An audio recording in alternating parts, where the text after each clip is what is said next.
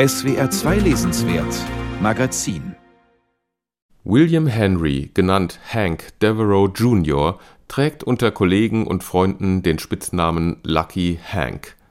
Egal was er anstellt, am Ende scheint es doch gut auszugehen für ihn.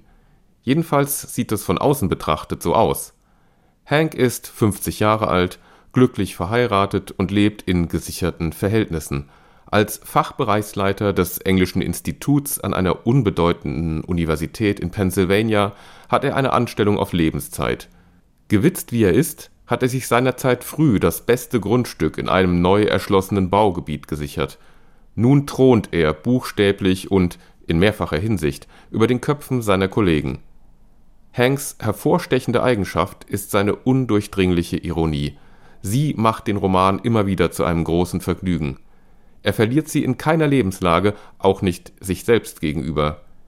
In einer der ersten Szenen des Romans begegnen wir Hank, wie er im Anschluss an eine Fachbereichssitzung von seinem besten Freund und Kollegen Teddy nach Hause gefahren wird.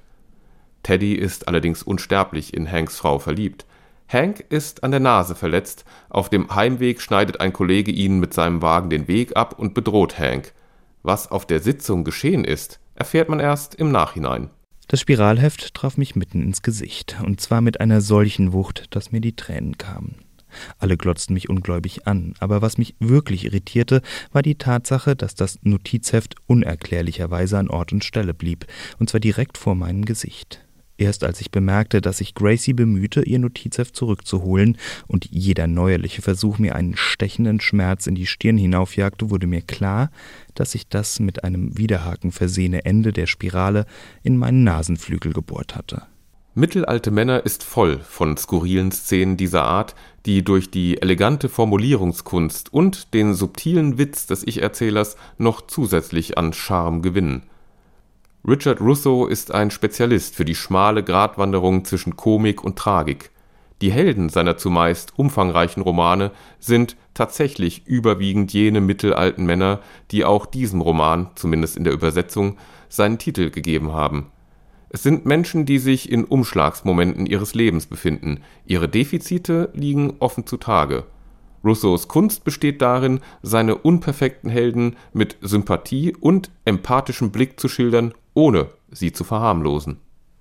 Straight Men, so der Originaltitel, ist ein früher Roman, im Original erschien er 1997 widmete Rousseau sich in späteren Büchern akribisch der Soziologie und den Funktionsmechanismen amerikanischer Kleinstädte, so ist der Schauplatz in Mittelalte Männer der Mikrokosmos eines College, dessen satirisches Potenzial Rousseau genüsslich, manchmal aber auch allzu gründlich ausschöpft. Dass Hanks Ironie in Wahrheit auch ein Panzer ist, hinter dem er sich in rhetorischer Vollendung verschanzt und mit deren Hilfe er seine Lebenstraurigkeit abfedert, begreift man schnell Probleme hat er genug. Seine Tochter ist verschuldet, ihre Ehe steht auf der Kippe. Seine verletzend offene Art hat ihm an der Universität nicht nur eine blutige Nase eingebracht, sondern auch einen Haufen von offiziellen Beschwerden. Wenn Hank einmal an einem buchstäblich stillen Ort mit sich allein ist, setzen die Zweifel ein. Allein in der Männertoilette auf unserem Flur gehen mir allerlei Gedanken durch den Kopf. Und ich habe jede Menge Zeit. Man stelle sich vor, ein 50-jähriger Mann mit violetter Nase, den schweren, schlaffen Penis in der Hand und, da gibt es kein Vertun, mit einem ebenso schweren Herzen. Was denkt er, während er vor dem Urinal steht? Er denkt über sich selbst nach. Es gibt wunderbare Szenen in Mittelalte Männer, Einmal würgt Hank in einer spontanen Eingebung auf dem Gelände der Universität einen Schwan und droht mit der täglichen Tötung von Tieren, falls das Budget seines Fachbereichs nicht gesichert werde. Prompt wird er dabei gefilmt und wird zum Medienstar. Kurz darauf sitzt er stockbetrunken im strömenden Regen mit einem Kollegen und einer hübschen jungen Frau in einem Whirlpool und weiß mit der Situation nicht allzu viel anzufangen vom Heldentum zur Lächerlichkeit ist es bei Rousseau immer nur ein kleiner Schritt. Doch bei aller Sympathie für diesen unterhaltsamen Autor sei doch die Anmerkung erlaubt, dass sowohl die Intrigen, Winkelzüge und Kompetenzstreitigkeiten innerhalb einer Universität als auch die Prostata-Probleme des Protagonisten auf rund 600 Seiten dann doch das ein oder andere Mal zu oft ins Spiel gebracht werden Angst vor Redundanz hatte Richard Russo in diesem Buch gewiss nicht. Gegen Ende nimmt Mittelalte Männer dann aber noch einmal Fahrt auf. Das Verhältnis von Hank zu seinen Eltern ist stets ein untergründig mitlaufendes Thema des Romans.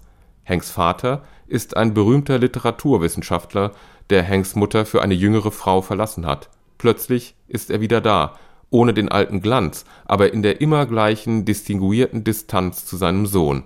Hank kommt zu einer späten Einsicht. An diesem Nachmittag begriff ich, dass der Zweck geistiger Kultiviertheit nicht zuletzt darin besteht, Distanz zwischen uns und unseren beunruhigendsten Erkenntnissen und nagendsten Ängsten zu schaffen. Das gilt, selbstredend, auch für ihn selbst. Derartige Sätze markieren mittelalte Männer zugleich als einen in seiner Haltung bereits historisch gewordenen Roman. In einer Gegenwart, in der Wut und Empörung zu positiv konnotierten Begriffen geworden sind und Ironie als Beschwichtigungsinstrument der herrschenden Klasse diskreditiert wird, ist es mittlerweile ein luxuriöses Vergnügen, den rhetorischen Wolken und der fein geschliffenen Haltungslosigkeit von Lucky Hank zu folgen